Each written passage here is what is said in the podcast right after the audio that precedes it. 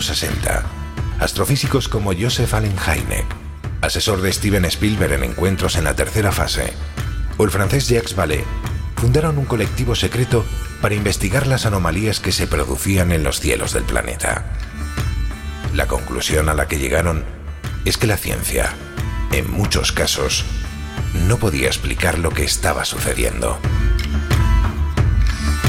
Aquel colectivo fue conocido como el Colegio Invisible.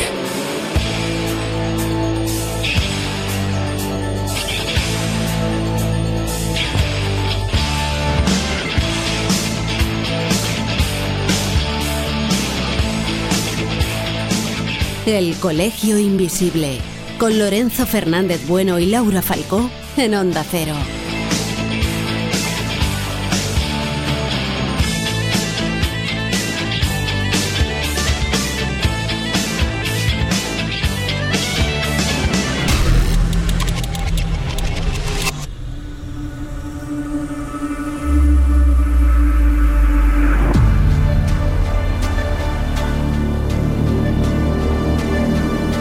Dicen que son un peligro constante, que merodean alrededor de nuestras vidas y que atacan cuando menos lo esperamos.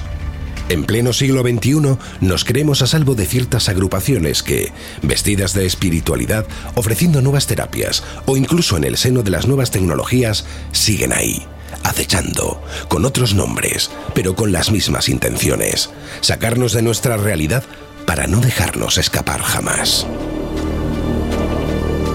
Son las sectas y esta noche os vamos a contar algunos casos muy actuales cuyos protagonistas son gente tan normal como cualquiera de nosotros. Y para apoyarnos en argumentos sólidos, hoy se acercan a El Colegio Invisible los periodistas de investigación Jalis de la Serna y Gloria Serra. Iniciamos un viaje en el que entraremos de lleno en una casuística de la que conviene advertir.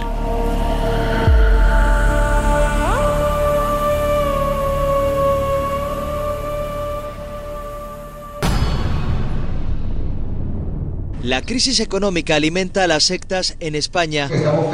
Los expertos aseguran que hay unos 250 grupos activos a los que pertenecen más de medio millón de personas. Tienen personas especialmente capaces de detectar mm, los momentos de debilidad y de vulnerabilidad, acercarse, ofrecerte algo tan seductor que es difícilmente resistible. Existen algunos que hacen rituales escabrosos y se aprovechan de la desesperación de sus fieles para darles un milagro. Eduardo y su mujer se apuntaron a clases de yoga, luego fueron haciendo varios cursos para desarrollar su espiritualidad. Denuncia que tras años cayó en una red de la que es muy difícil salir. ¿Por qué no te das cuenta que caes atrapado en esa situación? Con el tiempo, dice la guía espiritual, les pidió dinero, llegaron a rehipotecar su casa. Llegamos a dar eh, estos 17.000 euros por, por dos. 34.000 euros a modo de recompensa por su trabajo. Y dijo que como durante todos esos años la gente había dedicado a chuparle a ella sus energías, pues esto había que arreglarlo. La manera de salir de las sectas puede ser voluntaria por la disolución del grupo, por expulsión o por la intervención de un especialista. Los daños más generales cuando se sale suele ser un sentimiento de autoestima por los suelos, eh, inseguridades tremendas. Unas heridas que con paciencia pueden llegar a cerrarse.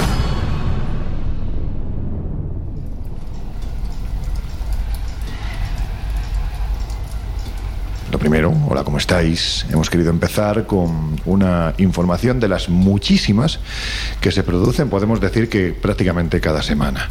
Porque esto que parece que forma parte del pasado está muy presente y afecta a miles de personas en todo el mundo. Y Laura, buenas noches, lo primero, ¿cómo estás? Buenas noches. Pues bueno, yo creo que hoy tenemos un tema realmente inquietante. Yo creo que la palabra sería esa. Bueno, hay que decir primero, antes de, de, de continuar, que esta semana nos hemos quedado en el Colegio Invisible por culpa de Jesús Ortega. no te rías, buenas noches. Sí, sí, la verdad es que... Buenas noches. Esto ya luego me lo descontáis de, Claro, de- de claro, la nómina, claro. es verdad que... Esto tiene mucho que ver con un taxi que se cogió la semana pasada para ir desde Rennes-le-Château hasta Carcassonne. Menos mal que el trayecto tampoco era muy largo, pero en fin, en Pero el Francia... sablazo fue eh, importante. Pues eso, que nos hemos quedado con bocadillos de, de chorizo aquí en el Colegio Invisible, así que vamos a hablaros de un contenido que se adapta mucho a lo que son estas mesas de redacción que hacemos en ocasiones, ¿no? Y es el hecho de que hay grupos, como decía Laura, ¿no? Son sectas que están actuando, que parecen que forman parte de algo muy, muy pasado, pero que sin embargo, como vemos y como vamos a ver a lo largo de esta, de esta madrugada, son, bueno, pues están más presentes de lo que pensamos. Es una realidad triste, terrible y siniestra. Y es que, Laura, yo creo que eso lo hay que poner en San Google, ¿no? La palabra sectas, apretamos la sección de noticias para ver qué es lo que aparecen y tenemos una enorme cantidad de información de, de medios de comunicación generales, nacionales, internacionales. Pues mira, vamos a hacerlo, si te parece. Fíjate, de hace apenas un par de semanas, el Confidencial, afectados piden una regulación. Y leo, el drama que inspira a los Javi, medio millón de españoles enganchados en sectas, la serie del Mesías, eh, Movistar, profundiza en la problemática para nada residual eh, y dice lo siguiente, Luis Santamaría, cofundador de la Red Iberoamericana de Estudio de las Sectas, alerta del auge de estas organizaciones y sus redes en Internet. Oye, antes de continuar con otros titulares, hay que ver el éxito ¿no? que está teniendo esta, esta serie de Movistar, La Mesías, tú la has bueno, visto, La verdad ¿no? es que yo la estoy viendo, yo la estoy viendo y tengo que decir que está muy bien hecha, o sea, recoge muy bien eh, la locura hasta qué punto puede llegar y cómo alguien puede llegar a creerse realmente que ha sido escogido por Dios, o sea, algo que me parece absolutamente demencial, pero que ocurre y cómo, pues, en este caso hablamos de, de, niñas, de niñas de muy poca edad, eh, pues eh, se, se crían en una realidad alternativa de la que no son conscientes, porque para ellas es su realidad. Estamos hablando además de ese, ese bueno, ese, eso que se acaba convirtiendo posteriormente en una especie de grupo musical, por decir algo, ¿no? Flos Marie, que yo creo que todos tenemos en la retina, los que ya pasamos de cierta edad, por, por lo esperpéntico que era aquello, ya no solo por la propuesta escénica, sino, sino por el contenido que era parte de esa creencia que tenía ese grupo. Sí, sí, no, la verdad es que las Estela Maris eh, yo creo que ha, marcado una generación, fue algo que en su momento impactó muchísimo y lo que dices tú es que además es que tú ves los vídeos y, y, y parecen una auténtica locura, una fricada, no sé ni cómo explicar el mm. contenido de esos vídeos. Josep, buenas noches, ¿tú te acuerdas de aquello? Pues no, no, no especialmente, pero sí estoy muy sensibilizado con el mundo de las sectas, a la que he de decir que durante mi adolescencia, yo siempre cuento batallitas, sí, claro. pues Lo que, que, que existía una preocupación extraordinaria, en, no solo en nuestro país, esto mm. ha sido de siempre un fenómeno internacional, eh, existía una preocupación por la captación, por, por el hecho de que la juventud era sumamente sensible, llegué a infiltrarme en algunas sectas, fundamentalmente de tipo ufológico, para conocer de primera mano eh, qué es lo que se experimentaba. Y tengo que mm. decirte que todos somos vulnerables al, a, a, esta historia. ¿no? Laura, ¿te parece que sigamos con algún titular más? Mira, por ejemplo, tenemos el del mundo y dice lo siguiente: la sección de sectas destructivas de, que la, de la policía investiga el viaje de una chica de 21 años de Elche para instalarse en Perú. Su familia puso el caso en manos de la policía que, que indaga las circunstancias por las que se marchó. Bueno, este caso yo creo que se ha visto en la televisión recientemente y ha acaparado los medios de comunicación. Sí, de hecho, vamos. además vamos a profundizar en él en los próximos minutos porque es uno de estos sucesos que merece la pena traer a colación más que nada porque, oye, es que hay que advertir, cuidado, que esto no le pasa a, a siempre a gente que está por ahí que no conocemos, no, no, es que esto le puede pasar a cualquiera. Efectivamente, o sea, yo creo que cualquier persona es susceptible, sobre todo la, los adolescentes, que es una edad pues, de rebeldía, una edad en que huyes quizás de lo que crees que es eh, la norma y es una edad pues muy sensible para que estas cosas puedan llegar a afectar. A mí me encantan los titulares de Libertad Digital, te lo estoy leyendo ahí, porque parece como que siempre todo lo esotérico, bueno, pues es como muy malo, ¿no? Sí, mira, dice lo siguiente, el auge de las sectas y grupos esotéricos en España. La situación está desbocada.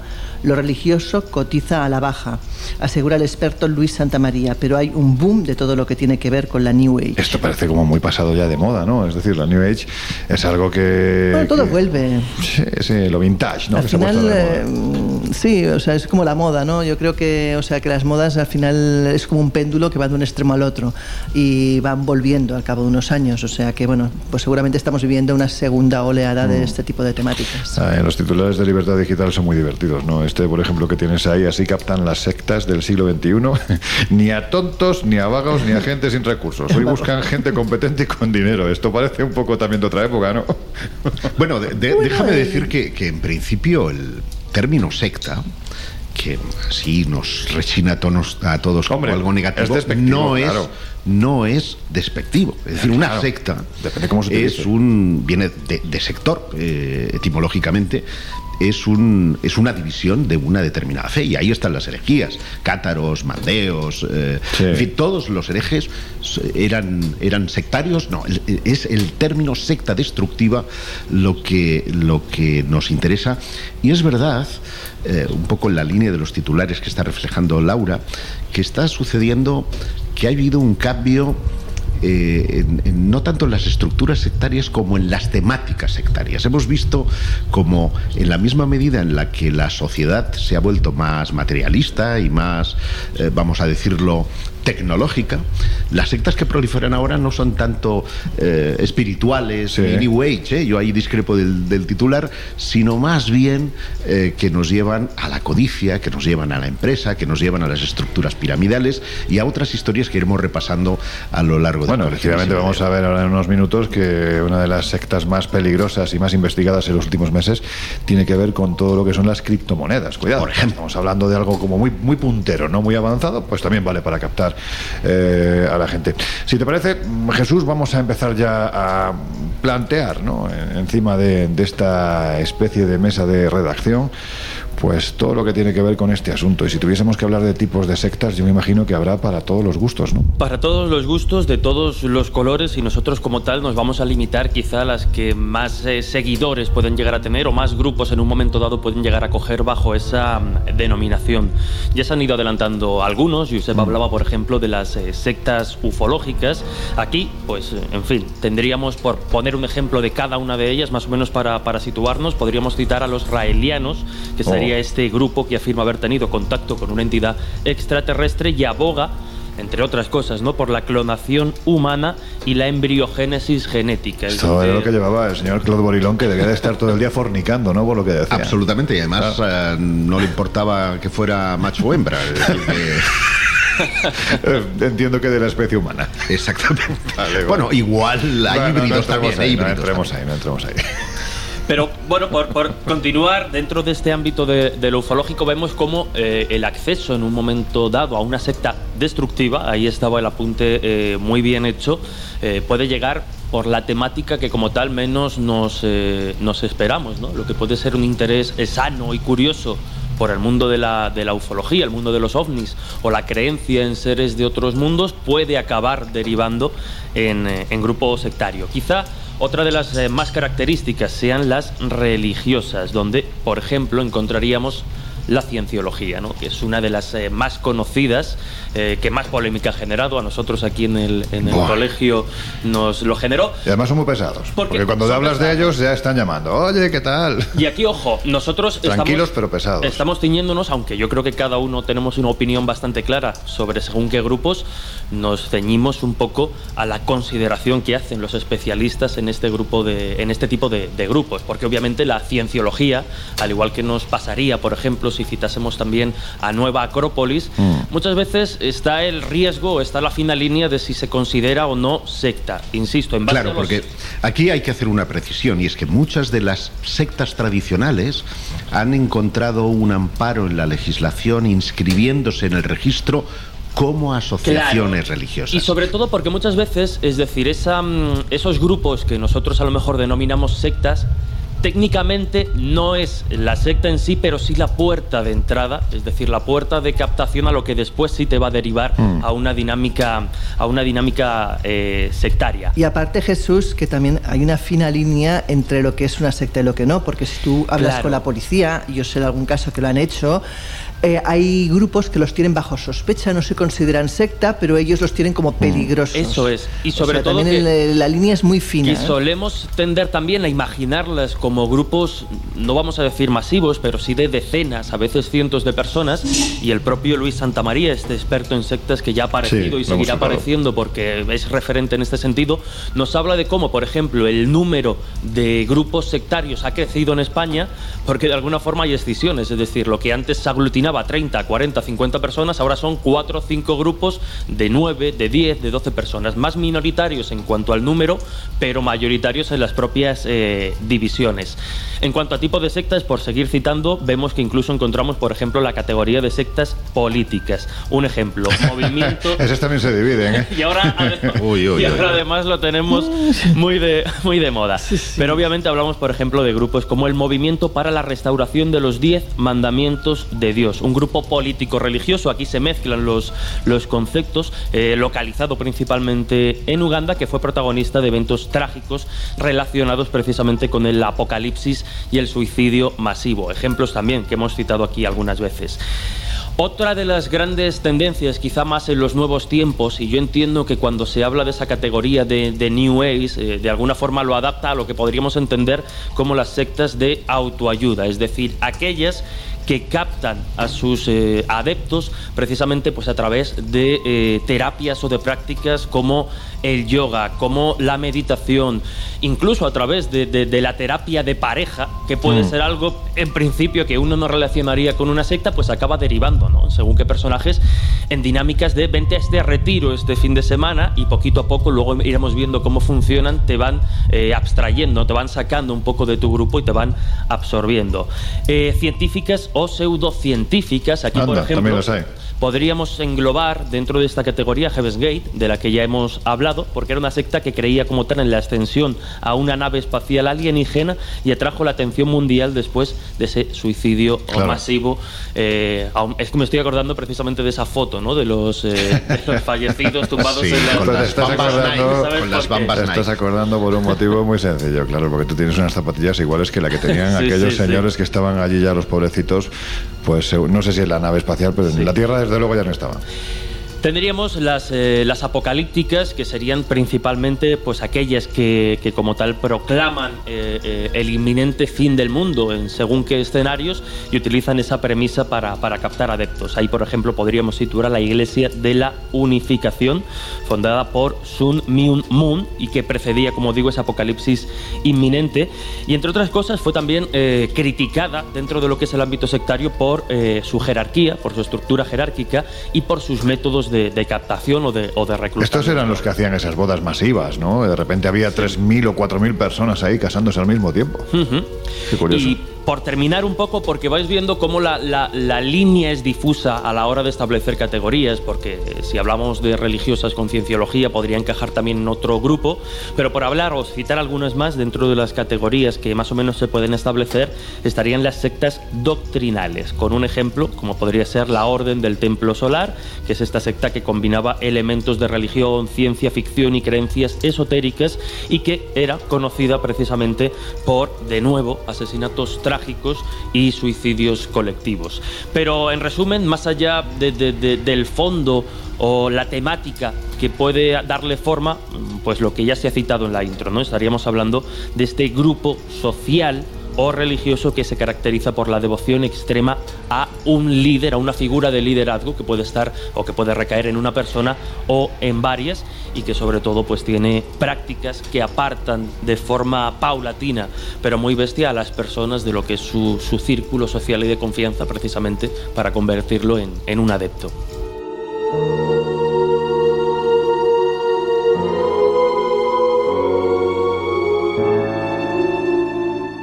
Bueno, pues estamos hablando de, grupos. Parece que el concepto, repito, New Age ya estaba pasado de moda, se nos quedaba anclado en esos finales de los 70 y, años 80, pero no, no, está regresando. Y está regresando con fuerza, dando a entender que las sectas mm, con esa carga importante espiritual son las más peligrosas. Escuchad. Sin túnicas blancas ni rituales satánicos, con traje y corbata o ropa deportiva, en actividades cotidianas o en centros legales tras nombres conocidos, los expertos advierten se esconden las sectas del siglo XXI. Con despliegue de académicos y de personas que secundan sus propuestas, con una escenografía que lo hace mucho más creíble y con un lenguaje tremendamente seductor que minimiza la percepción de riesgo clases de yoga, meditación o incluso terapia de pareja. Y empezamos como una terapia individual y después poco a poco se nos invitó a ir más allá participando de un grupo espiritual donde se iba a reforzar el, efecto de la terapia. Era un poco un premio de cierta manera. El inicio es progresivo, lento. Sí, la absorción de la personalidad y la absorción de la propia identidad de las personas es un proceso lento, insidioso, que no mm, es tan súbito como años atrás, que sucede eh, con el paso de los meses y de los, en ocasiones de los años, y cuando la persona se da cuenta, mm, en ocasiones pues, puede estar ya expoliada económicamente o muy dañada emocionalmente. Christopher y su mujer, cuando se dieron cuenta, habían perdido 50.000 euros en cursos y rituales de iniciación que el gurú presentaba así. Pero lo presentó siempre como parte de un proceso espiritual con pruebas que había que conseguir franquear. Eduardo y su mujer comenzaron a ir a clases de yoga la profesora le recomendó hacer unos cursos para mejorar su espiritualidad. Cuando se dieron cuenta estaban dentro de una peligrosa red. No te das cuenta que caes atrapado en esa situación. Llegaron a rehipotecar su casa para darle los 34.000 euros que exigía la líder espiritual. Dijo que como durante todos esos años la gente había dedicado a chuparle a ella sus energías, pues esto había que arreglarlo. Difícil de llevarlas a la justicia terrenal.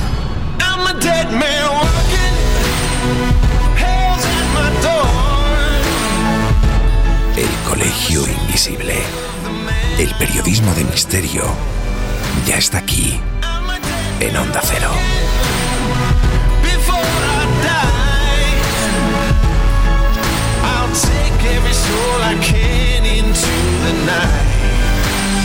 And kill till I die.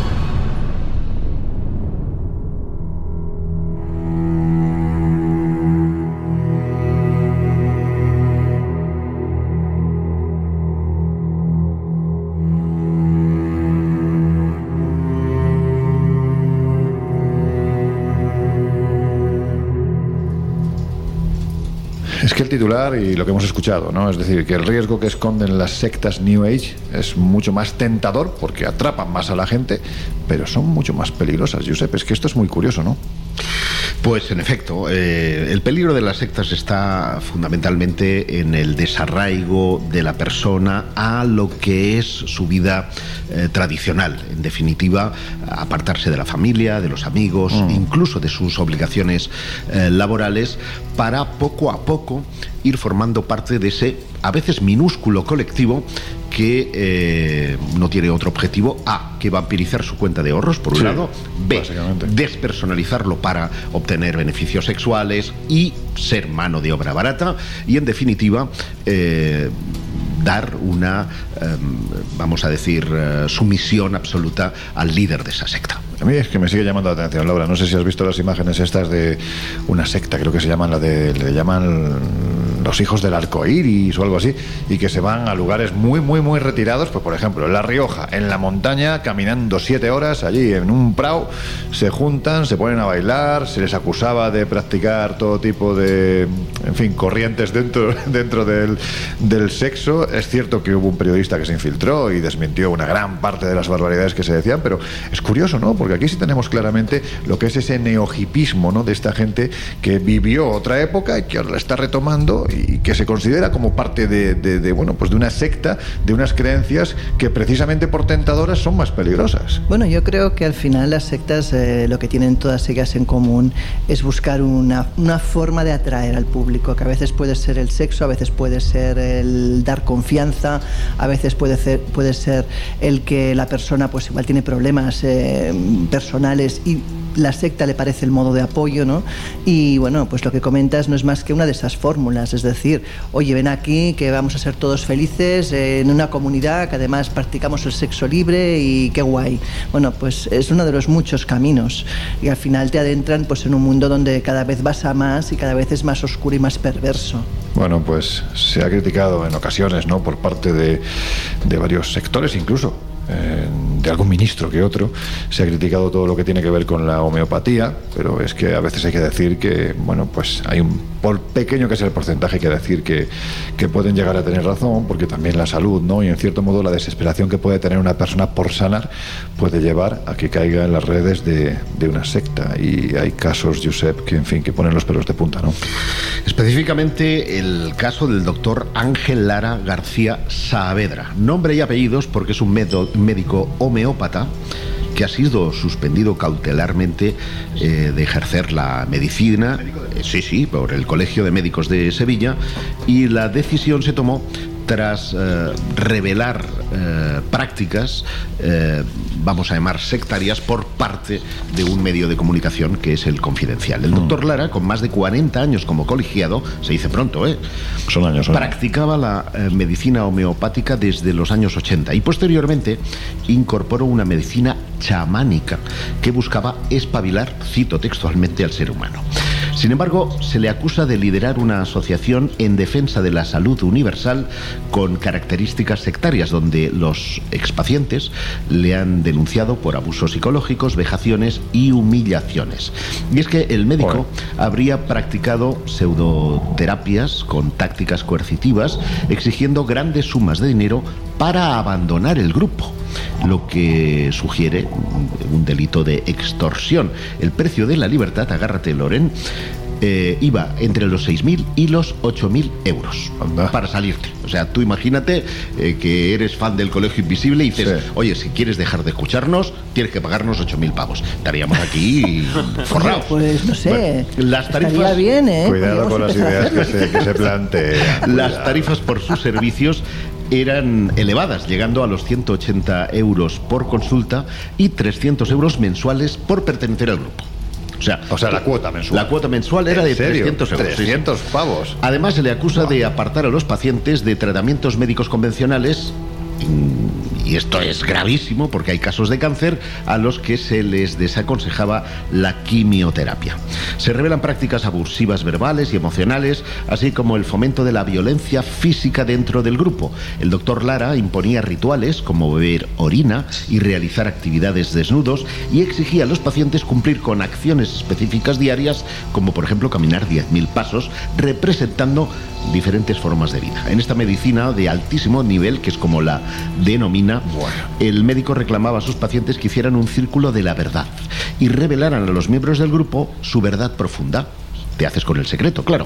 Hormiga atómica, árbol del paraíso, indígena de fuego o diana cazadora, son algunos de los apodos que pone a los, a los miembros de esta especie de secta que llegó a contar con 28 personas. Y ponía a pasar media hora cada día en el espejo diciendo, soy esto y quiero esto, mientras se grababan. O sea, pero, o sea, soy hormiga atómica. Eh, sí. ¿En serio? sí, sí, sí. Yo prefiero Mazinger Z, la verdad. Bueno, ha sido suspendido cautelarmente del ejercicio profesional, ha sido adoptada por unanimidad y se le ha puesto en conocimiento de la Fiscalía debido a indicios de delitos penales. En este caso, sin precedentes, destaca la gravedad de las acusaciones y plantea preguntas sobre la regulación y supervisión de prácticas médicas alternativas en España. Bueno, pues todo esto podemos decir que como tantas otras muchas cosas, las destapó un periodista fantástico, Jordi Évole, cuando dirigía el programa Salvados.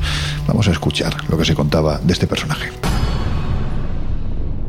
Una de las cosas que más me alarmó fue eh, un texto en su blog eh, que nos obligaba a leer. El artículo se llamaba ¿Qué te debo? Lo he traído. ¿Qué te debo? Me debes 150 euros como honorarios de consulta es que es un médico que le está recomendando a sus pacientes que no vayan al médico. Me debes regalos de conocimiento, material o espiritual. Él ya me lo iba diciendo que iba a formar un grupo, un grupo secreto. Y el ser uno de los elegidos, eso engancha. Me debes defender delante de los escépticos, médicos y sanitarios, sea quien sea. Que yo creo que él se lo creyó demasiado si tienes a 30 personas que hacen todo lo que tú les digas. Me debes el entrenar con disciplina y conocimiento al menos a otra persona y que ésta comience mi tratamiento. Yo no entro en una secta, yo asisto a la formación de una secta. Me debes aprender que no hay nada más importante en tu vida que la relación eficaz conmigo. ¿Y qué pensé cuando leí esto? Pues, Dios mío, sal de aquí corriendo.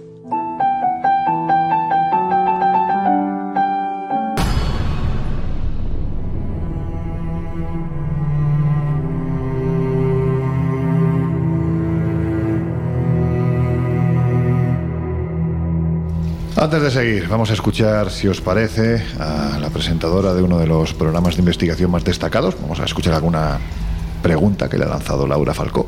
En la segunda hora ampliaremos esta, esta entrevista que hemos realizado con ella, pero como os digo, pues es la presentadora de uno de los programas de investigación más destacados del panorama televisivo y periodístico actual. Equipo de investigación, que como sabéis, bueno, pues también ha dedicado varios programas al asunto que estamos tratando. Laura, que nos hemos puesto en contacto con la gran Gloria Serra. Pues sí, efectivamente, yo creo que es una de las periodistas que lleva más tiempo con programas de este estilo, programas eh, donde se investigan diferentes casuísticas y en este caso, pues eh, con su inconfundible voz se adentró en el mundo de las sectas en el programa Equipo de Investigación de A3 Media. Y bueno, le pregunté por su experiencia, como no. Lo primero fue saber qué suponía y qué riesgos implicaba investigar el mundo de las sectas y si habían sido acosados pues, por este tipo de colectivos tras investigarlos. Si te parece, vamos a escuchar su respuesta. Eh, efectivamente, supone bastante riesgo investigar a sectas. ¿Por qué? Porque toda investigación pone al descubierto sus métodos de captación, la forma como controlan a sus adeptos y claro, no les interesa que este tenga esa información que pueda llamar la atención de las autoridades, sobre todo de la policía, y que se destape la parte oscura del negocio, porque al final casi todas las sectas, en el fondo casi siempre hay negocio de un tipo u otro. Y entonces, sí, ellos intentan por todas las maneras, más que violencia, que no es lo más habitual, sí que intentan por todas las maneras, con llamadas, con burofax, eh, con amenazas de demandas, intentar parar tu, tu actividad.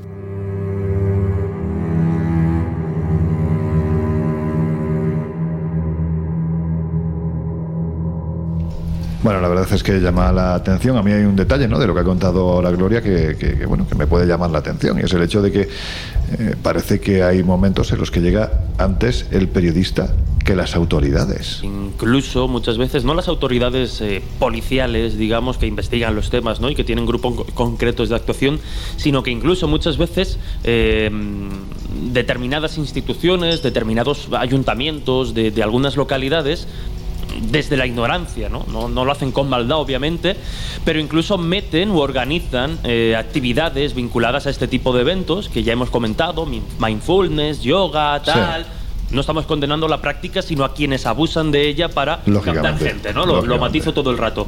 Pero claro, contratan o, montan eventos de este tipo en sus ciudades y localidades que, muchas veces no saben con quién están contando. Entonces ahí el periodista, sobre todo los especializados en este tipo de, grupos, eh, sí que están más al tanto, son capaces de detectar eh, antes las, eh, las dinámicas que la propia autoridad. También la ventaja que tiene el periodista en un momento dado de, de actuar o investigar sin determinada burocracia o sin Hombre, hay que, hay que significar que la policía actúa cuando hay un ilícito penal. Y demostrar un ilícito penal cuando los afectados son mayores de edad eh, tienen sus facultades físicas y mentales eh, estables y mm, hacen con su tiempo, su dinero, lo que les da la gana, es complicado. A veces son los propios familiares quienes creen más fácil intervenir presionando a través de un medio de comunicación que no presentando una denuncia a policía, donde lo primero que le van a decir es, bueno, se ha ido libremente, eh, es mayor de edad, está utilizando su dinero, es muy complicado.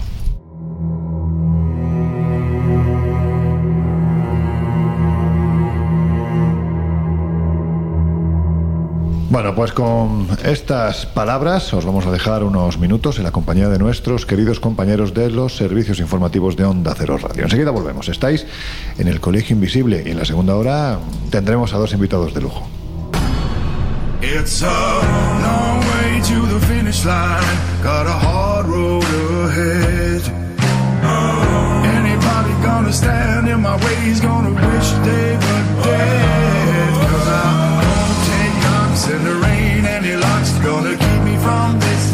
En unos minutos volvemos a abrir las puertas del Colegio Invisible en Onda Cero.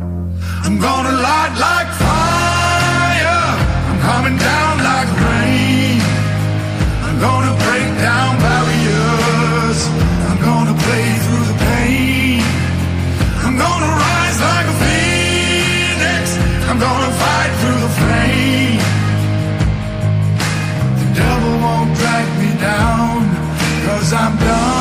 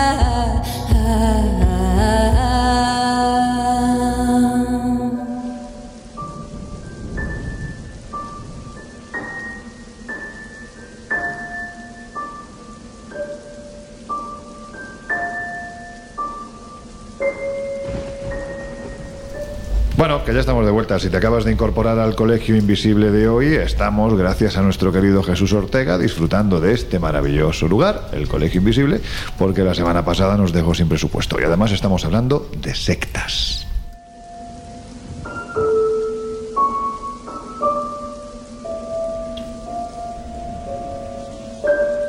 Al final de la primera media hora habéis podido escuchar a Gloria Serra, bueno, pues contando que eh, en la mayoría de las ocasiones llega antes el periodista, el equipo de investigación, que la propia policía, ¿no? Y esto conlleva un cierto riesgo, no tanto para el físico, sino también a nivel de amenazas, ¿no? Básicamente a nivel de, amenazas por parte de estos colectivos que de repente, bueno, pues vamos a decirlo así, se ven con el culo al aire, ¿no? No les gusta que nadie hable de ellos, pues ahora resulta que hay un equipo de periodistas que están hablando de ellos.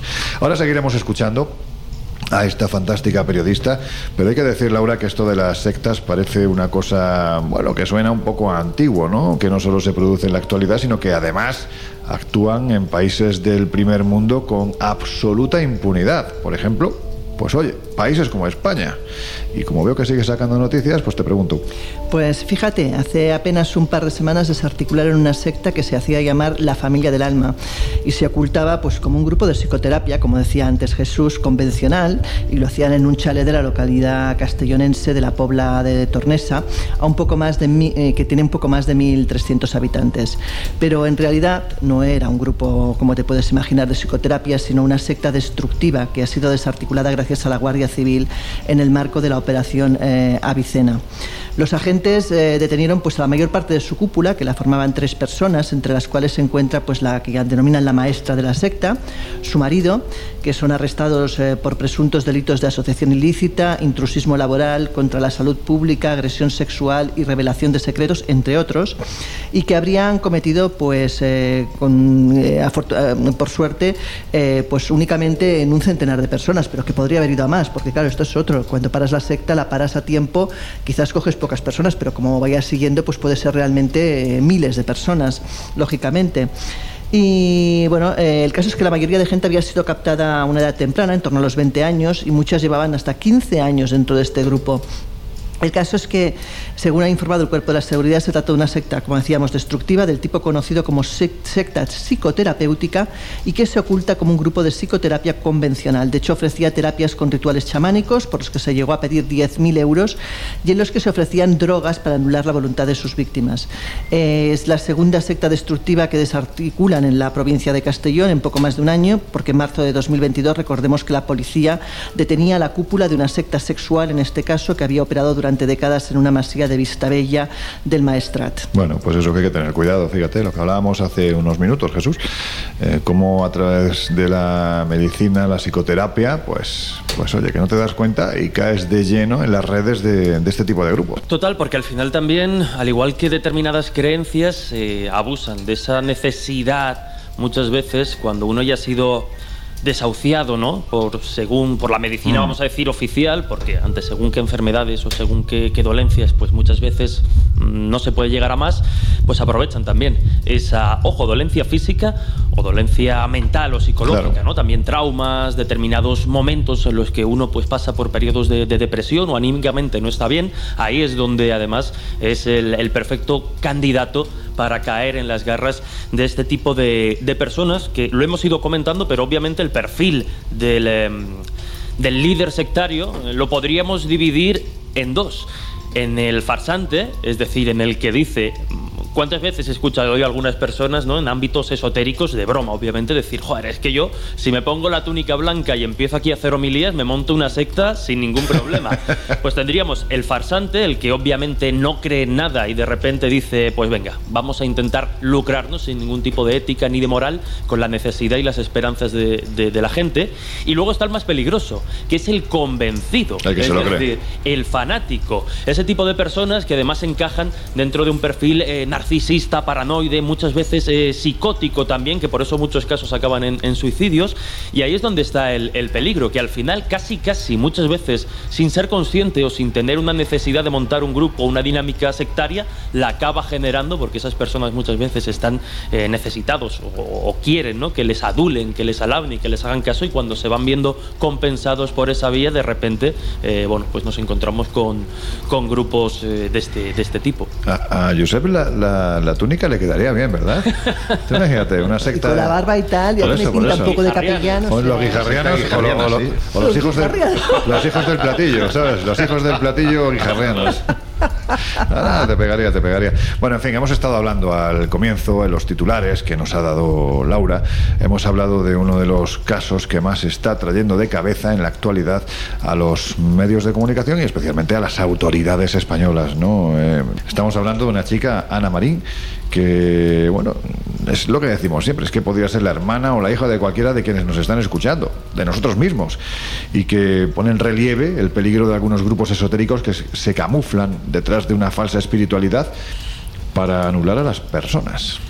Y sobre todo pone de relieve lo que comentábamos hace tan solo unos minutos y que señalaba Josep, y es que muchas veces las autoridades, la policía en este caso, se ve atada de pies y manos y realmente no puede actuar hasta que hay una evidencia flagrante de que hay una coacción para que en este caso esta chica de 21 años de Elche, Ana Marín, además las similitudes con Patricia Aguilar de hace tan solo unos años han sido rápidamente establecidas y de ahí también la preocupación. Pero claro, por, por, por resumir esta historia, Ana Marín, repetimos, 21 años, estudiante de la universidad hasta hace tan solo unos meses porque la abandonó, abandonó los estudios universitarios, se alejó de su grupo de amigos. Claro, todo esto se ha empezado a saber hace tan solo unas semanas, ¿no? Cuando de repente esta chica eh, a final de julio se va a Perú en lo que aparentemente era un viaje eh, universitario. Eh, vuelve, parece que vuelve miente, a Miente a sus padres. ¿eh? Miente a sus padres, efectivamente.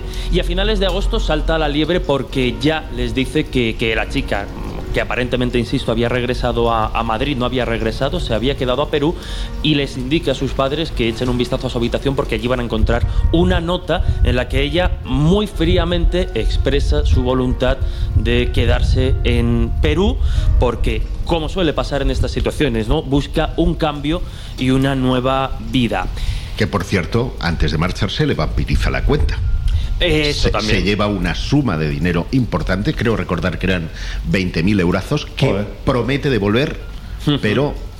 Veremos. Claro, Ante esta situación, obviamente, cuando ya salta la liebre, como decimos, eh, la familia y con un caso tan cercano en la, en la localidad, pues saltan las, las alarmas y moviliza inmediatamente al cuerpo policial, tanto español como peruano.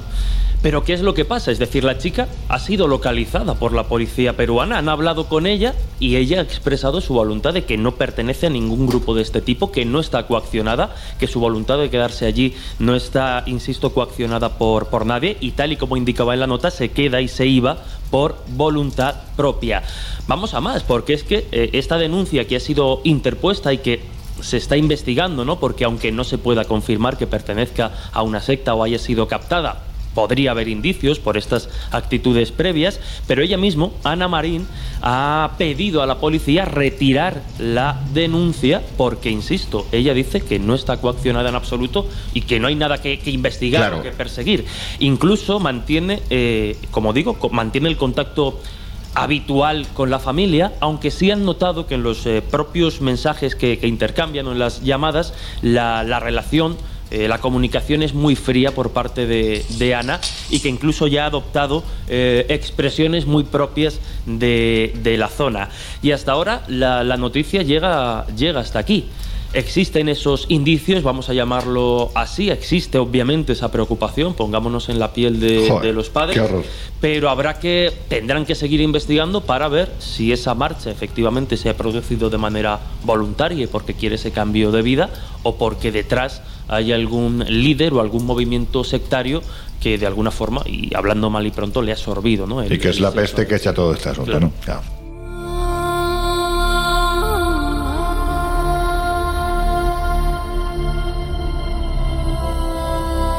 Bueno, Josep, te voy a dar un titular, a ver qué me dices sobre esto. Las sectas 2.0, hay que ver cuánto se utiliza esto en los medios de comunicación, ¿verdad? Yo creo que ya estaríamos en el 4.0 Pues casi. Usan las nuevas tecnologías. Un psicólogo deja en evidencia a la supuesta academia de criptomonedas IM Academy. Manipulan tu voluntad para que hagas lo que quieren, según critica en el vídeo José Miguel Cuevas, doctor en psicología social. Oye, esto parece una vuelta de tuerca más, ¿no? Pues en efecto, y hay decenas de familias afectadas que, por cierto, han unido sus esfuerzos en torno a la Asociación de Víctimas de Sectas Redune, que se ha personado como acusación particular en la causa judicial que investiga la presunta estafa con publicidad engañosa protagonizado por eh, I'm Mastery Academy que continúa, por cierto, organizando eventos y captando a más y más jóvenes. Se anuncian por Internet con la apariencia de una simple academia online que solicita una cuota de ingreso de 200 euros y la primera mensualidad de 150 pavos. El Heraldo eh, se hizo eco de un caso protagonizado por una cría de 15 años que después de que sus padres la inscribieran, su hija, que hasta entonces era buena estudiante, eh, cuando bueno, empieza a decirle que hay que monetizarlo todo y que el sistema educativo es improductivo, les llega a dar datos sobre los universitarios que acaban trabajando en empleos sin relación con su carrera, y este cambio brusco eh, pues despierta el resquemor de, de los padres que ven que ha cambiado gracias a los vídeos, cursos y charlas de eh, I'm Mastery Academy. Los padres entonces deciden no pagar la segunda cuota y la niña coge y se pira de casa. Toma ya. La niña ha cumplido 16 años, lejos de su familia y amigos, y está totalmente inmersa en las, ent- en las entrañas de la organización, ya que sus padres creen que está viviendo con otros integra- integrantes en un piso en el que duermen en colchones tirados en el suelo y se dedican en cuerpo y alma a captar a otros jóvenes. La Policía Nacional llevó a cabo una operación contra los máximos eh, mm, responsables de I'm Mastery Academy en España, que ha culminado con la detención de ocho personas tras un año de investigación, impulsada por la denuncia de al menos 450 familias a través de esta eh, asociación de sectas Redune. Las sectas eh, son de criptomonedas y son comparadas en sus métodos de manipulación con el yihadismo. ¿Qué dices? Y la Comisión Nacional del Mercado de Valores ha alertado de que los organizadores no cuentan con ningún tipo de licencia para asesorar sobre eh, instrumentos financieros, para intermediar en operaciones de inversión o otras cuestiones relacionadas con las finanzas. Las sospechas del eh, mundo cripto son de tal calibre que el organismo regulador lo incluye en la lista gris donde también está esta I'm eh, Mastery Academy. Para que veas. Y, y además es- están Joder. utilizando lo de siempre. Bombardeo amoroso, el control ambiental, el hermetismo, el uso de, de clichés, porque una de las cosas que caracterizan a las sectas es que te van a decir que eh, la fórmula en la que tus familiares van a intentar mm, eh, querer que regreses con ellos, con lo cual tú estás alerta, estás anticipando los pasos que el sistema va a utilizar para desprogramar el tren. Es que nada está libre, nada, Nada, está nadie. libre de cualquier elemento, me refiero, eh, puede ser utilizado por parte de, de gente con muy mala fe, con muy mala fe, para, para hacer el mal, en definitiva, ¿no? Porque es que es que es tremendo, o sea, algo tan en teoría, no sé si decir eh, tecnológico, ¿no? Como puede ser una criptomoneda que te lleve a algo tan antiguo como es una secta destructiva. Es que me parece terrible. Pero es como todo, o sea, cambia la forma, pero no el fondo. Al final Claro, aquí vemos claro, una necesidad claro, de, de prosperar, de ganar mucho dinero, de tal. Al final, esa es un poco la, la- la- la clave o la anclaje, la Jo. necesidad de algo y si alguien puede aprovecharse de. Por, por de eso yo hablaba al principio de la mutación que han experimentado este fenómeno. ¿no? En los años 60, años 70, era el espiritualismo, era el movimiento hippie, era todo esto que en los años 80 eclosionó en forma de sectas prácticamente religiosas y en la misma medida en la que la sociedad se ha ido volviendo más materialista, ahora juegan con la ambición, juegan con los negocios, juegan con hacerte rico, juegan con tener a tu alrededor que son estructuras piramidales, muchas veces empresariales, que dan un paso más. Lo que está claro es que la maldad a veces es excesivamente ingeniosa. En fin, este asunto hay que decir que fue tratado en uno de los programas, como decíamos en la primera media hora, un programa de investigación sin duda eh, icónico ¿no? de la parrilla actual, equipo de investigación, a la cabeza del cual está la periodista Gloria Serra. Vamos a escucharlo. Los grupos Z 2.0 se valen de las nuevas tecnologías La forma de operar de esta academia para conseguir captar a personas.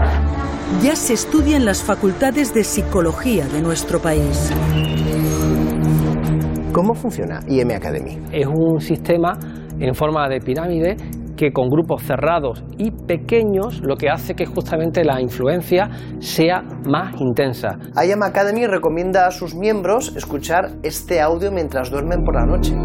Soy un ser con excesivo poder. Tengo gran creatividad. Estoy recibiendo dinero. Es muy importante el que haya un bombardeo de amor y que haya eh, una explosión emocional eh, total. Entonces, este tema de elevar tu autoestima, hacerte sentir importante, especial, es fundamental. Familia, aquí vas a estar en un equipo de emprendedores, de personas que te van a apoyar, personas que te van a ayudar a pasar a un siguiente nivel, convertirte en tu mejor versión, en un ser excelente. Entonces, por eso realmente, familia, tú más que nadie necesitas esta oportunidad, tú más que nadie necesitas ponerte en acción ya. No es cuestión de dinero, es cuestión de compromiso. Usted intentaba convencer a otros chavales para que se uniesen a la plataforma con los mismos mensajes que lanzan las personas que ahora están siendo investigadas por la policía. La verdad que pues me da vergüenza ajena, ¿no? O sea, ni me reconozco y como que siento que no soy yo hablando ni conversando, sino que estoy ahí compartiendo un speech que repiten todos, ¿no? Igual.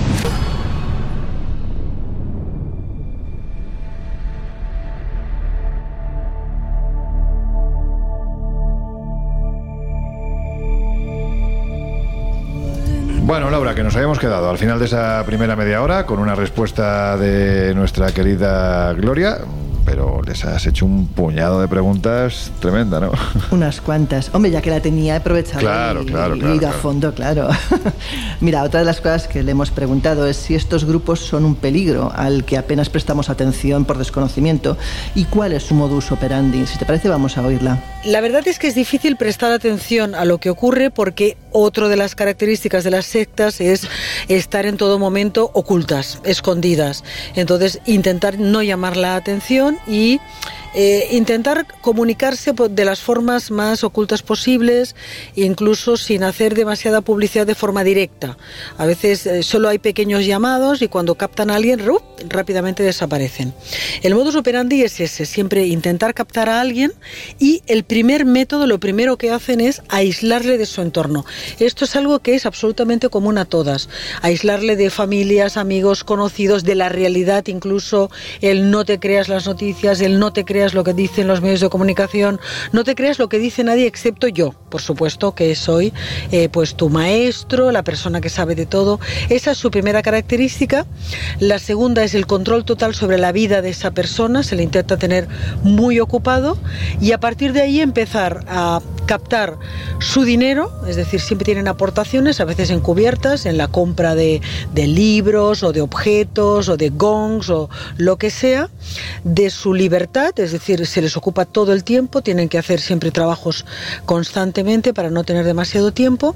Y por último, eh, muy a menudo, por desgracia, ocurre sobre todo con niños y mujeres el abuso sexual por parte del líder de los las elegidas, ¿no?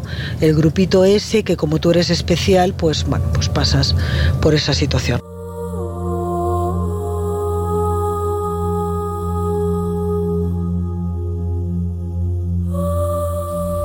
También le pregunté qué perfiles hay detrás de los líderes de estos grupos y cuáles son sus verdaderas intenciones. La escuchamos. Acostumbran a ser bastante similares. Casi siempre los líderes son hombres, casi siempre son personas que tienen un enorme ego, una vanidad fuera de mesura, personas que consideran que su lugar en la vida tiene que ser de preeminencia, pero claro, eh, por otro lado yo tengo siempre la sensación de que eh, eso oculta siempre complejos de inferioridad, o acostumbra a ocurrir, ¿no? que el complejo de superioridad esconde, ese ego esconde siempre esa inferioridad por no ocupar ese espacio que consideras que tienes que tener. Y entonces esa vanidad es la que le impulsa siempre a el yo te diré cómo tienes que hacer las cosas, yo tengo la verdad, es cuando empiezan a decirte que ellos reciben la verdad pues de quien sea, de Dios, de unos papeles, de una revelación, lo que sea. Por lo que respecta a sus verdaderas intenciones, bueno, pues conseguir no trabajar, tener a veces un harén sexual a tu disposición y sobre todo alimentar ese ego, esa vanidad, ¿no? Viéndote reconocido, adorado, venerado por un montón de personas. Aquí la pregunta, yo entiendo que ninguno de nosotros somos psicólogos, eh, si existe realmente un solo perfil.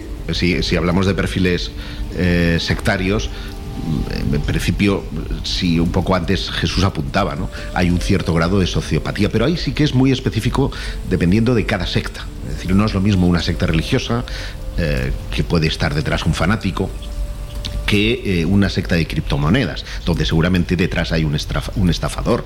Eh, por lo tanto, ahí sí hay una variedad de perfiles en función un poco de la temática de cada uno de los grupos. Venga, Laura, pues seguimos con Gloria. Pues mira, pensé que también era interesante saber qué colectivos son los más peligrosos, es decir, los que buscan negocio anulando a la persona o los que creen firmemente lo que promulgan. Si te parece, vamos a escuchar lo que ella opina al respecto. Bueno, yo tengo que decir que lamentablemente los que creen firmemente en lo que promulgan casi nunca es la cúpula. Casi siempre son, bueno, pues los captados, ¿no? Los adeptos. Estos realmente se creen a pies juntillas todo lo que les dicen, están aislados, recordemos, no tienen referentes de su familia, de sus amigos, de nada exterior, todo lo que va en contra de la secta, pues bueno, está, está rebatido y es mentira. Entonces, los únicos creyentes por debajo, por desgracia, son siempre los que están debajo, los adeptos. Y los que están arriba, yo creo que practican en muchos casos la hipocresía, porque eh, muchísimas sectas que, por ejemplo, predican el vivir con nada, la humildad, eh, la austeridad, eh, pues luego los líderes para nada practican eso. Ellos viven con un lujo absolutamente asiático, cochazos, mm, se permiten comilonas, eh, los abusos sexuales que decíamos, ¿no? Satisfacen absolutamente todos sus deseos.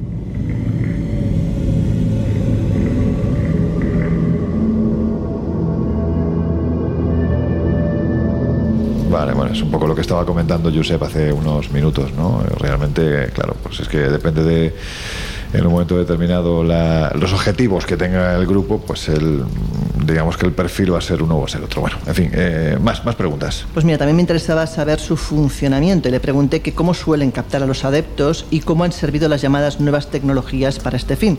Si te parece, vamos a escucharla. La captación siempre es la misma desde, desde tiempo inmemorial. Siempre tienen esa enorme habilidad para encontrar a personas pues, que o bien están pasando un mal trago, eh, de hecho, la principal medio de captación siempre hablar de tienes problemas, te sientes inseguro, eh, no sabes por dónde tirar, que normalmente es la situación de personas que están pasando por un mal paso, por lo que sea, porque han tenido un divorcio, una enfermedad, eh, cualquier cosa, ¿no? cualquier situación. Tiene una enorme habilidad para encontrar gente en esa situación y propugnarse como la solución a todos los problemas. Y eh, las nuevas tecnologías pues ayudan terriblemente en esta situación, porque si decíamos que esas personas intentan aislar a, a sus adeptos, pues las nuevas tecnologías que ya captan muchísimo nuestra atención, pues imagínate en el caso de una secta. Realmente reciben unos bombardeos increíbles, sobre todo al principio, para que prácticamente no puedan hacer otra cosa en todo el día que leer y leer y leer los posts, los mensajes, los vídeos, hacer todos los rituales, etcétera. Entonces, realmente les ha servido mucho también para ocultarse de la visión de la policía, de la investigación investigación policial y para eh, esconder con un paquete muy bonito pues su verdadero objetivo, ¿no? que es captar a las personas, aislarlas y quitarles totalmente su voluntad.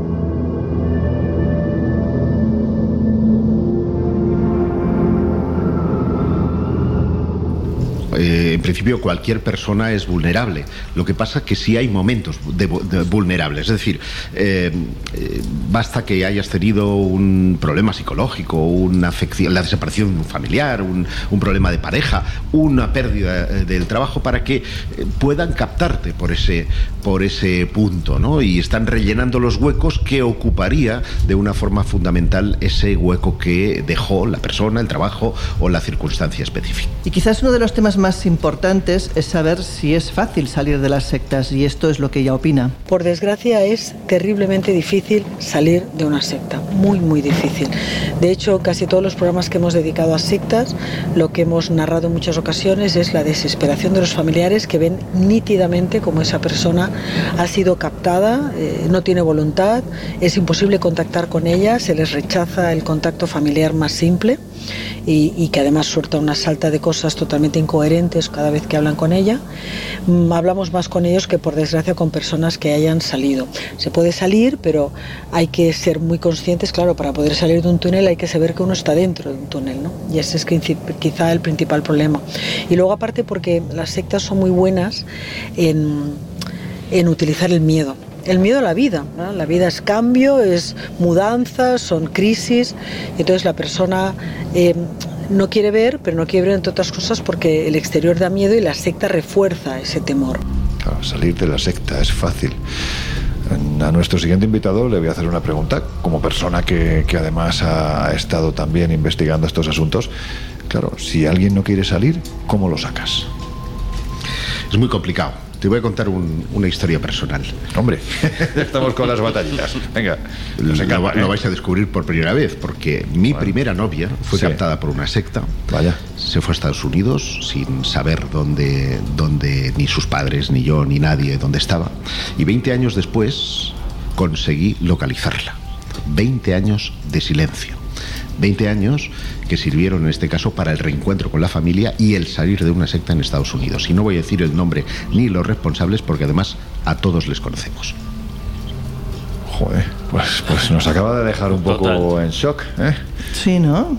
Bueno, pues, pues, pues, nada, para recuperarnos vamos a seguir escuchando a, Gloria Serra. Por último, le pregunté si tenía alguna anécdota curiosa tras trabajar con estos asuntos y me contestó pues lo que vamos a escuchar a continuación. Bueno, quizá, quizá la, anécdota que es común ¿eh? en todos estos casos es que cuando vas a buscar a, a los jefes de las sectas, oye, qué bien se vive dirigiendo una secta, porque siempre te encuentran cochazos. Yo creo que quizá el caso más impactante por chusco es el del Palmar de Troya.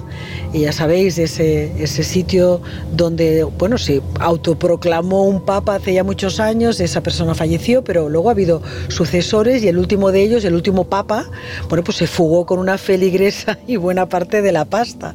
Bueno, esa historia era increíble cuando fuimos al Palmar, más allá de ver la iglesia, que es, bueno, es un delirio, yo recomiendo ir solo por, ver, por verla, pues hablando con los vecinos te contaban unas anécdotas que eran absolutamente tronchantes, la mitad impublicables, si no nos hubieran demandado.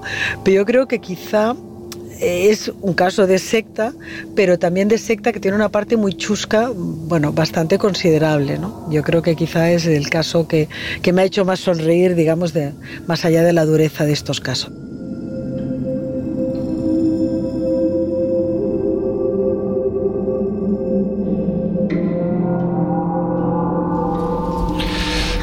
Este tipo de investigaciones, anécdotas, yo me imagino que tiene que haber a cascoporro, ¿no? Hay un muy buen amigo que no ha podido estar con nosotros en el programa de hoy porque se encuentra de viaje, no sé si por Perú o por dónde está, Antonio Luis Moyano, que es un experto en sectas, aparte de psicólogo, y que estuvo infiltrado en una de las más peligrosas, y yo recuerdo cuando le entrevistaba hace unos años, ¿no? Eh, él llegó a muy arriba, llegó muy arriba dentro de ese, de ese grupo. Ese grupo además, bueno, en fin, vamos a dejar, si él, él dice el nombre, pero yo no lo voy a decir, es un grupo bastante conocido un grupo sectario destructivo bastante conocido, y él decía que cuando llegó muy arriba para poder acceder ya a lo que es el órgano interno de la secta tenía que, mm, tenía que realizar una serie de rituales, ¿no? Y uno de ellos era eh, ser enterrado ser enterrado y permanecer durante el tiempo que considerasen los eh, sectarios, pues allí debajo, ¿no? Y recuerdo que él decía que lo enterraron, literalmente le pusieron encima unos tablones y él llegó un momento que pensó, me han descubierto y no van a volver. Y claro, la tensión que te genera, el estrés tan brutal que transmitía el bueno de Antonio Luis, que todos lo conocemos, sabemos que es un hombre muy tranquilo, pues el estrés que tuvo que pasar en esas horas pensando si le habían descubierto y si iban a volver o no a sacarle, con la circunstancia que se producía, que si no te sacaban, ahí te quedabas, ahí te quedabas. Es que, buah, debe de ser tremendo.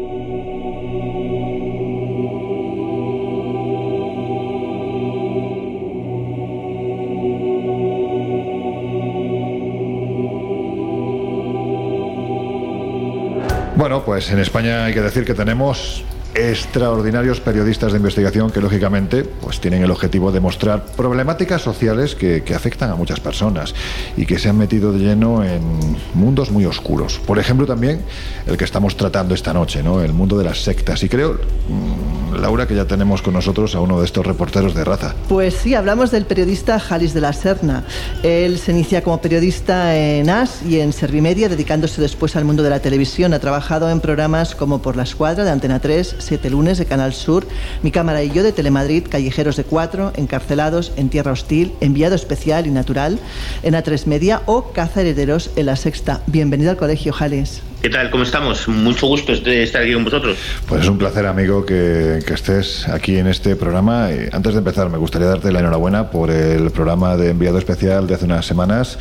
El del cacao me pareció una brutalidad. O sea, es decir, es una pasada. Qué guay, me, alegro mucho porque más es que hacemos un poco los programas con esta intención de que tengan repercusiones, de que hagan un poquito mella y que la, hacer pensar a nuestros espectadores. Pues mira, estamos tocando un, un asunto que tú has tratado en alguna ocasión, que es el de las sectas, ¿no? Y parece, no sé si te a ti esa sensación, parece como que eh, ya en pleno siglo XXI lo del concepto secta destructiva está como muy lejano, ¿no? Y da la sensación de que siempre observamos los toros desde la barrera, es decir, que estamos atendiendo a qué informaciones, noticias, surgen casos, pero como que esto le pasa a otra gente, o sea, a nosotros no nos pasa. Sí, bueno, que es así, realmente eh, lo vemos como algo lejano y hoy en día las, las sectas destructivas, aunque siguen existiendo, tenemos el caso, los casos recientes de la chaparra, el caso de Patricia Aguilar, ¿no? que estuvo 548 días en la, secta de Perú, esta de Gnosis, también eh, hace poco en Navarra con el caso de la secta Oce Tribus, pues son, son casos que parece que nos tocan muy lejanos y que no tenemos un conocimiento exacto,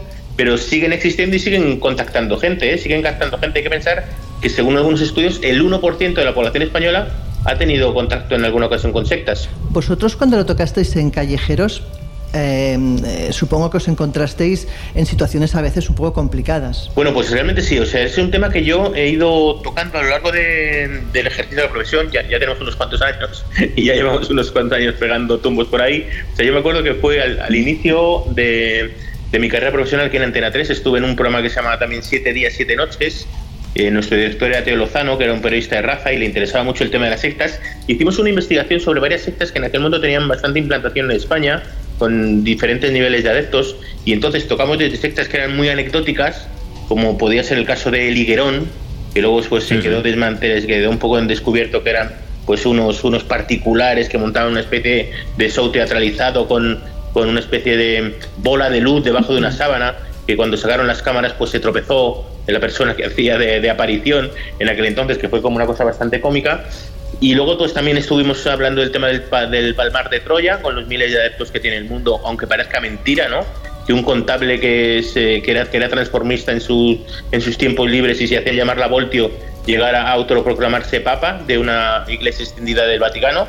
y también tocamos pues temas como la, como la cienciología. Yo me acuerdo de estar grabando aquí en la sede de la cienciología, en, en la calle Prado, con una cámara oculta, y te puedo decir que a mí me sorprendió hasta qué punto, pues estamos hablando hace más de 15 años, y me sorprendió hasta qué punto era gente que tenía la, la posibilidad de, bueno, pues de tenerte bastante localizado.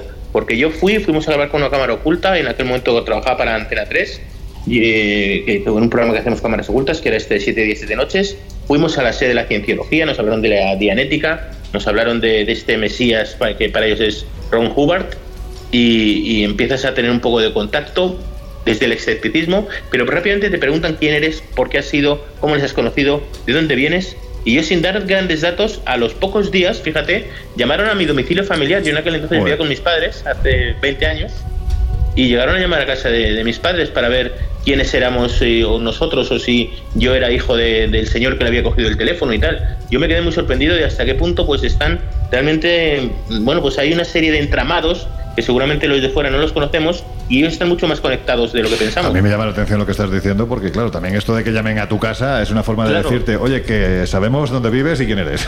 Es que, también- a, a nosotros nos pasó precisamente eso cuando planteamos hace unos veranos el, el programa de la sobre cienciología vinculado también a las cloacas del Estado y a Villarejo. Ahí tienen la referencia en el canal por los oyentes que quieran escucharlo. Y es que, claro, antes de confirmarte o no esa, esa entrevista, hacen un rastreo de quién eres. Y además, en el caso de, de los periodistas, que normalmente, eh, oye, pues si buscas un poquito, ven dónde has escrito, dónde has colaborado, sí que pueden elaborar un perfil aproximado para saber si a ellos les conviene o no les conviene darte esa entrevista. Y no solo esa previa, sino que luego hay un seguimiento posterior también, a ver qué, qué tratamiento haces, qué, qué corte has puesto, si te has dejado algo y en función de eso, como decíamos hace, hace un ratito, cansinear, porque es lo Sí, que hacen pesados. hasta, hasta el extremo, hasta agotar. Déjame preguntarle una cosa a Halis, eh, porque ha, citado dos ejemplos que me parecen eh, muy, muy, eh, que vienen como anillo al dedo para el asunto sobre el que quiero preguntar, que es el caso de la cienciología y del Palmar de Troya, dos asociaciones que hace años, muchos años, eran consideradas sectas destructivas y que ahora al amparo de la ley son movimientos religiosos. Y esto dificulta mucho ya no solo, Halis, la tarea del periodista, sino también la de la denuncia de familiares policía. No, por supuesto, evidentemente.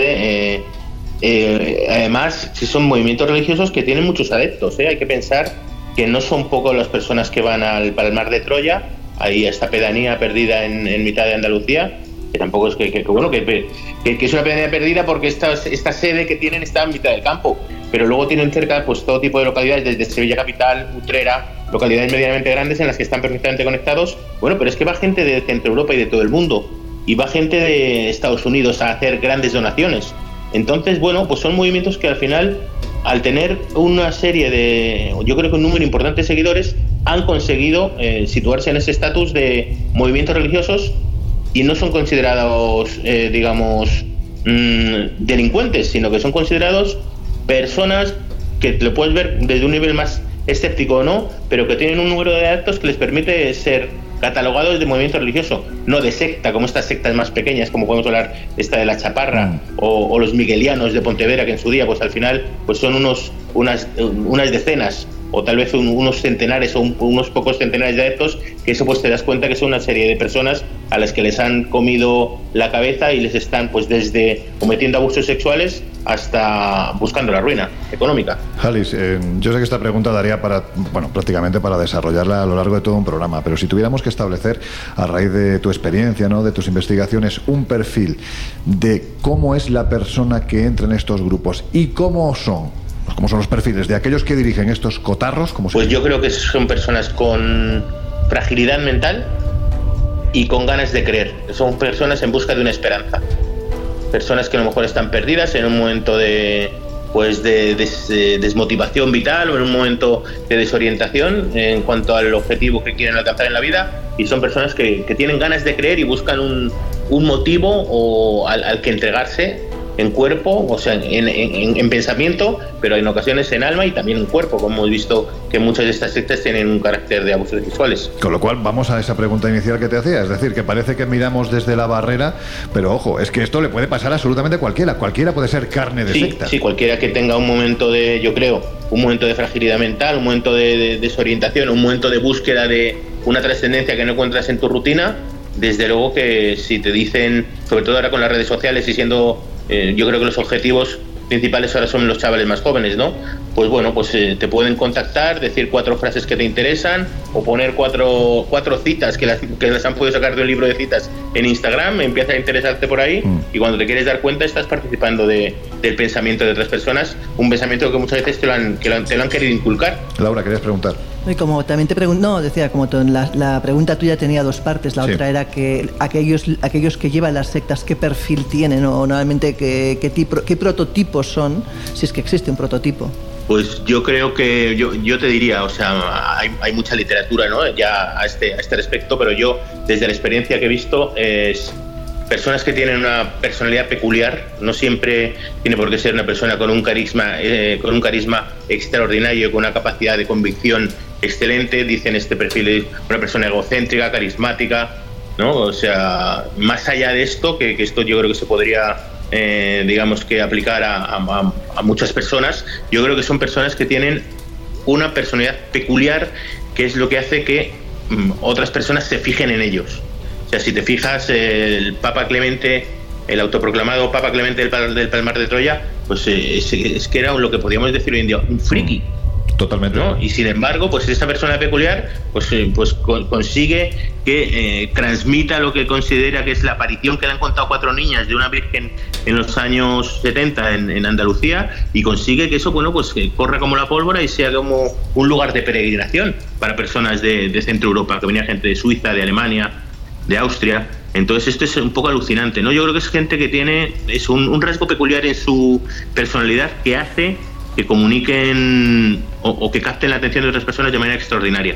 Claro, porque hay una cosa importante, y es qué ocurre cuando la persona que está dentro de la secta, a la que, como bien dices, se le ha lavado completamente el cerebro, se niega a salir. ¿Cómo se hace? Es decir, judicialmente, ¿qué se puede hacer? Porque entiendo que si alguien se niega a salir, ahí tienen que entrar otro tipo de protocolos, ¿no? Sí, claro, entiendo que, o sea, esto es así, o sea, esta es una persona mayor de edad que está puede estar metida y tú ver desde fuera que está plenamente eh, que le han lavado el cerebro y está plenamente equivocada en su proceder, pero si es una persona mayor de edad que dice que yo por mi voluntad propia estoy aquí y quiero permanecer aquí, aunque sé que esta persona pues está eh, siendo un polígamo y me tiene además de a mí a otra persona que tiene en, en, su otra chabola eh, pseudo chamánica aquí en Perú, bueno, y resulta que te, te- te reitera que por su voluntad quiere permanecer ahí, pues es que, o sea, es- esto es un trabajo psiquiátrico más que judicial, ¿no? Realmente. Claro. el problema es que no existen mecanismos eh, legales y no hay un ilícito penal, insisto, No, que nos Solo te permitan quedaría actuar. incapacitarla. Claro. Claro, solo te quedaría incapacitarla y Y a incapacitar nivel a legal te alguien queda incapacitarla. Sí, sí, sí, sí, y sí. incapacitar a alguien es dificilísimo. o sea, Y no- te lo no- tienen que conceder un juez, ¿eh? te tienen que, te Claro. tienen que No, de- no dar es esa potestad.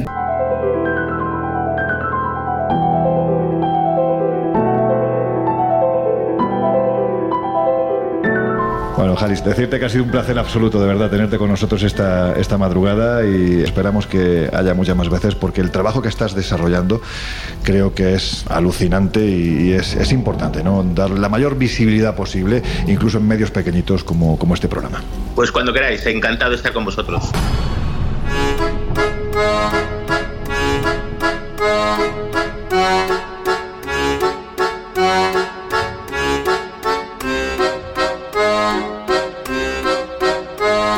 Historias así solo ocurren en el Colegio Invisible.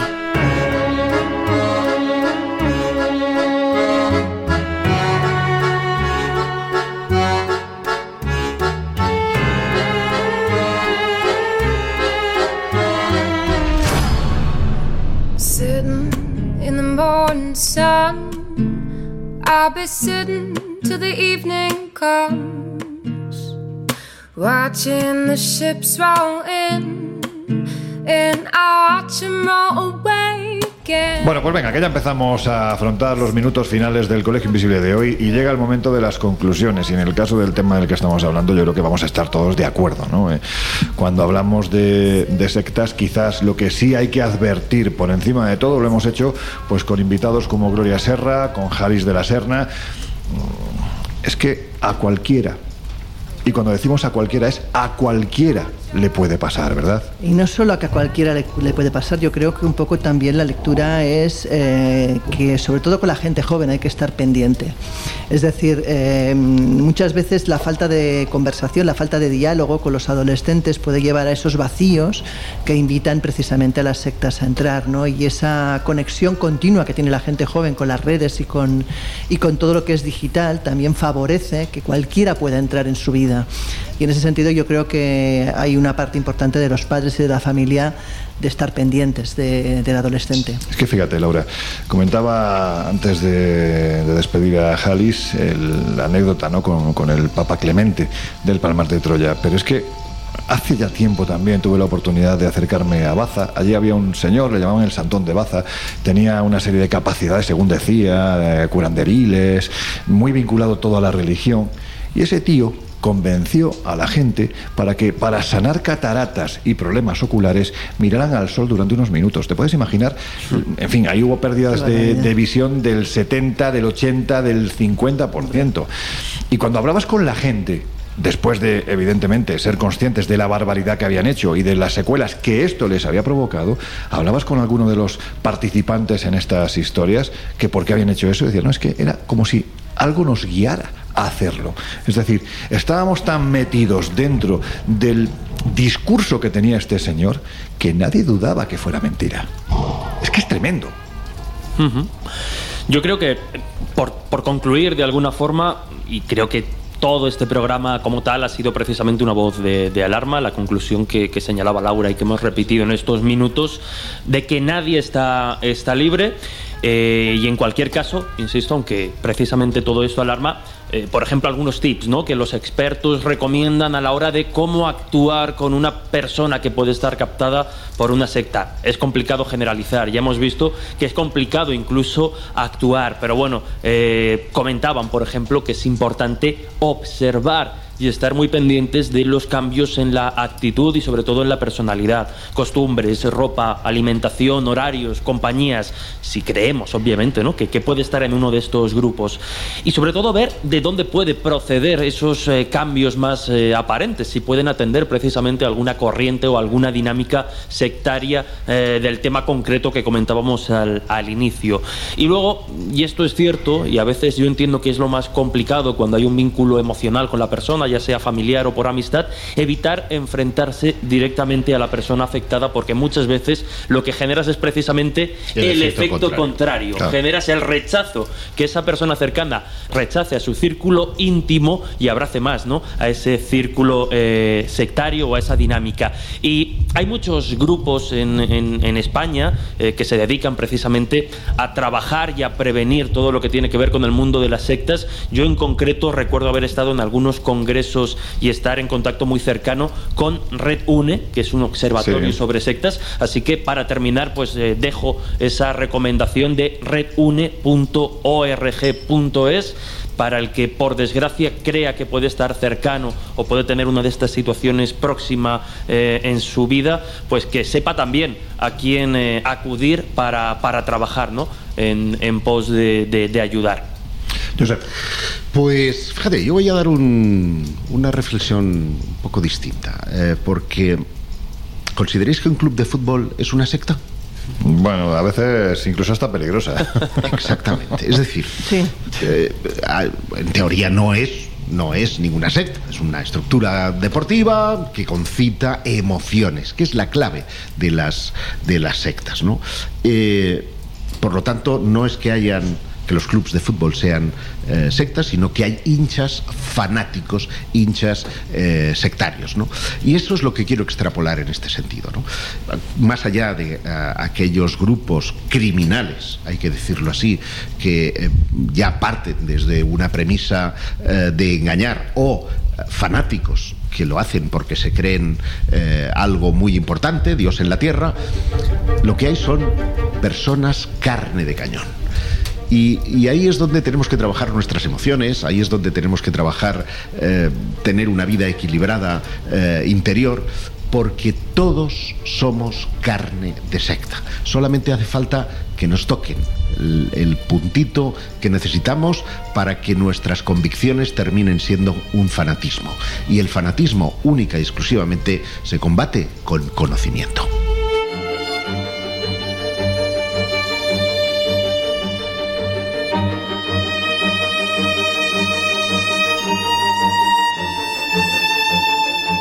Que nos quedan muy pocos minutos. Venga, vamos a recordaros que en esta semana que cerramos las puertas del Colegio Invisible podéis acercaros al kiosco, ahí está la revista Año Cero, con una cantidad de contenido tremendo y también, por supuesto, invitaros a que os paséis por espaciomisterio.com y por viajesprisma.com. ¿Por qué? Bueno, pues porque quedan, por ejemplo, dos plazas para ese viaje de fin de año que nos vamos a Turquía, que vamos a pasar fin de año en la Capadocia, en las ciudades subterráneas, después de recorrer Estambul. Vamos a estar muchos días además, nos vamos 10 días a recorrer Turquía. Y ya cara al año que viene, 2024, sí, es 2024, ¿no? Ya Sí, sí, sí. 2024. Regreso al futuro. Bien, bien, bien, bien. Bueno, pues que empezamos en febrero con cosas muy interesantes prácticamente hasta Semana Santa, ¿verdad, Josep? En efecto, ya está colgado en la página web de viajesprisma.com el escape room que del 9 al 11 de febrero nos lleva a Ávila. Fin de semana completo. Fin de semana completo para desentrañar el misterio del Hotel de las Leyendas. Esto me ha quedado un poco serra, ¿eh? Sí, sí, sí, sí, sí, bueno, con voz eh, masculina, pero un poco tono. Sí, claro, Eh, esto, por un lado, eh, ya está a la venta, insisto. Y muy eh, próximamente vamos a colgar dos eventos más, evento y viaje, porque está previsto, ya tenemos cerrado el itinerario para Semana Santa para viajar a, Egipto. Egipto. Nos vamos a Egipto, además muy diferente, ojo, ¿eh? llevamos ya pues prácticamente 3, 4 viajes en los últimos años y en esta ocasión nos vamos a quedar en los alrededores del Cairo, vamos a visitar pirámides muy desconocidas como la del Meidum, por ejemplo, que no hemos visitado en los viajes que hemos hecho nunca. Vamos a ver el Museo Nuevo, que es un... Eso es lo que quería poner en solfa. Por fin, por fin, Sí, vamos sí. a pisar Sí, el Museo sí, Nuevo. sí. Iremos a Dashur, iremos a Saqqara, veremos el Serapeu, nos meteremos dentro de la pirámide, evidentemente, pues como hacemos nosotros, un poco en plan privado. Y, aventura- visitaremos Alejandría. y Alejandría. Y aventura por el desierto. Y aventura ¿eh? por el desierto, bien. dormir con beduinos, solo dormir, ojo, ¿eh? eso. bueno, no sé, no sé. Eso Oye, ya al eh, gusto. Claro, quiera, pero gustos. acamparemos en un campamento beduino, nos harán la comida, estaremos bailando con ellos, observaremos ese maravilloso cielo del desierto, que es una auténtica pasada, primero en el desierto negro y después en el desierto blanco. Es brutal. Blancos nos vamos a quedar A ver, todos a porque eh, después del éxito de nuestra iniciativa en Zaragoza, eh, vamos a exportar ese modelo a Sevilla. Sevilla, ¿no? Tenemos Sevilla. fecha 13 de abril. Oportunamente también colgaremos ya el, ah, la iniciativa en viajesprisma.com, que incluye en este caso algo adicional, y es que vamos a hacer una ruta nocturna con un maestro de ceremonias muy especial que nos va a llegar a llevar a sitios encantados. Pero exportamos el qué, que no has dicho el qué. El, el evento de, de mensajes del, más, allá. Eso es. Y contaremos con gente, bueno, pues mm, muy puntera, ¿no? También este Eso es. Y vamos eh, a contar también, insisto, con la presencia de eh, José Manuel García Bautista, que hace maestro de ceremonias Mm. en, esa, en esa ciudad que es eh, Sevilla, la capital hispalense, y que conoce como nadie los lugares más encantados. Bueno, que habrá alguna sorpresa más, ya os iremos contando. Todos estos datos sabéis que los tenéis en espaciomisterio.com y en viajesprisma.com.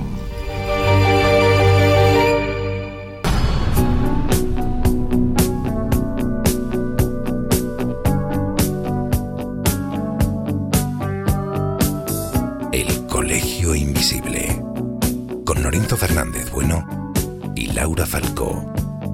En Onda Cero.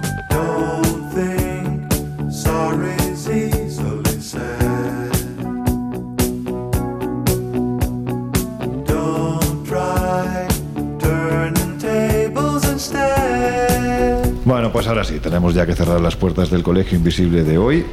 Oye, a mí me ha gustado mucho el programa porque creo que además tenemos que hacer más de estas características porque hay temas que se vinculan, por desgracia, al periodismo de misterio y de los que hay que hablar para denunciar que son peligrosos. Pues ya sabes, Jesús, tienes que pillar más taxis a menudo para dejarnos No, no, no, no, no, no, La semana que viene nos vamos también. Ya hay que empezar a salir, que hay que hacer cositas por ahí, que mola mucho más.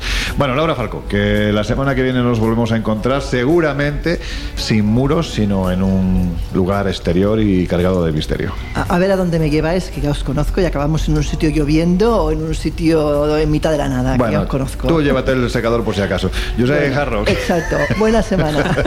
La semana que viene un poquito más. Que terminéis de pasar eh, una feliz madrugada y nos escuchamos en siete días. Y aquí al señor Dragón Invisible, lo escuchamos mañana, 12 a 1 de la madrugada, ya sabéis. Madrugada, bueno, madrugada es un poco más tarde, ¿no? 12 a 1 todavía es. Ah, es medianoche. es medianoche. Laura ah, Bruja. mira, está muy bonito eso. 12 a 1 de la medianoche podéis escuchar El Dragón Invisible en Radio Castilla-La Mancha. Esa mirada escéptica al mundo del misterio, como solo es capaz de hacerlo el gran Jesucito Ortega. Venga, amigo, hasta la semana que viene. Hasta dentro de una semana. Un abrazo. Y a vosotros ya os dejamos con Osonoras. Nosotros cerramos las puertas del Colegio Invisible y regresamos dentro de siete días. Hasta entonces, felicidad para todos.